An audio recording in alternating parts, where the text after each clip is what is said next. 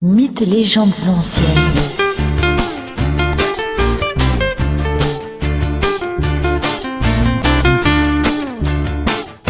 Iliade, chant 2 La nuit est tombée sur la cité de Troie et sur les armées grecques qui l'assiègent. Les soldats dorment. Les dieux sommeillent aussi, mais pas Zeus. Celui-ci réfléchit. Zeus choisit d'envoyer un rêve menteur à Agamemnon.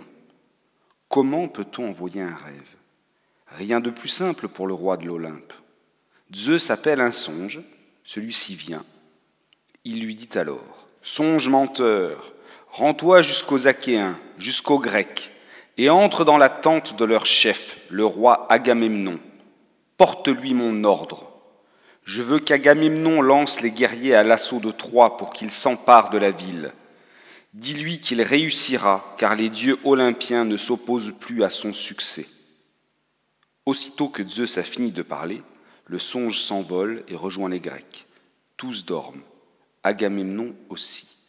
Le songe s'approche de sa tête et lui répète les paroles de Zeus. Moi, ton songe, je suis envoyé par Zeus pour te dire qu'il t'ordonne de lancer l'armée à l'attaque de Troie. Tu vas t'emparer de la cité, N'oublie pas ces mots à ton réveil. Lorsqu'il se lève, Agamemnon se sent fort et entend encore en lui l'ordre de Zeus. Il met sa plus belle tunique et son manteau, ses sandales, il suspend à ses épaules son épée au clou d'argent, et sortant de sa tente, il marche entre les hommes. Il donne alors de sa voix forte l'ordre de convoquer les autres chefs grecs. Lorsqu'ils sont rassemblés autour de lui, il leur dit, J'ai reçu cette nuit un songe divin. Zeus m'y a donné l'ordre de lancer nos armées contre Troie. La cité va tomber. Les dieux olympiens sont avec nous. Les autres chefs grecs écoutent les paroles du puissant Agamemnon. Tous décident d'aller prévenir leurs guerriers restés au repos dans les tentes et sur les navires. La foule des soldats grecs venus de toutes les cités se rassemble bruyamment et écoute ce que leur chef a à leur dire. Par ses premières paroles, le roi Agamemnon pousse les soldats grecs à retourner à leur bateau pour rentrer dans leur cité. Il les pousse à fuir. Il veut les mettre à l'épreuve, tester leur volonté réelle de combat.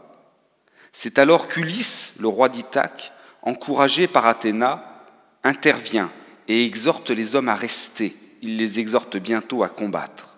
Puis Agamemnon s'adresse de nouveau aux hommes, et désormais il leur tient un tout autre discours il leur dit, Zeus le tempétueux m'a accablé de mots en me jetant au milieu des querelles fatales. Achille et moi nous nous sommes disputés et je me suis irrité le premier. Si jamais nous nous réunissons, la ruine des Troyens ne sera point retardée, même d'un jour. Maintenant, allez prendre votre repas afin que nous combattions. Je demande que chacun aiguise sa lance, consolide son bouclier, donne à manger à ses chevaux, s'occupe attentivement de son char et de toutes les choses de la guerre, afin que nous fassions tout le jour l'œuvre du terrible Arès, et nous n'aurons nul relâche jusqu'à ce que la nuit sépare les hommes furieux. Désormais le roi de Mycène, Agamemnon, se tait. Il observe les armées grecques qui se rassemblent dans la plaine, au pied des murailles de Troie. Celles des Troyens et de leurs alliés s'alignent aussi. Les armes brillent au soleil, les boucliers, les lances et les glaives se dressent vers le ciel dans la poussière soulevée par les hommes qui marchent.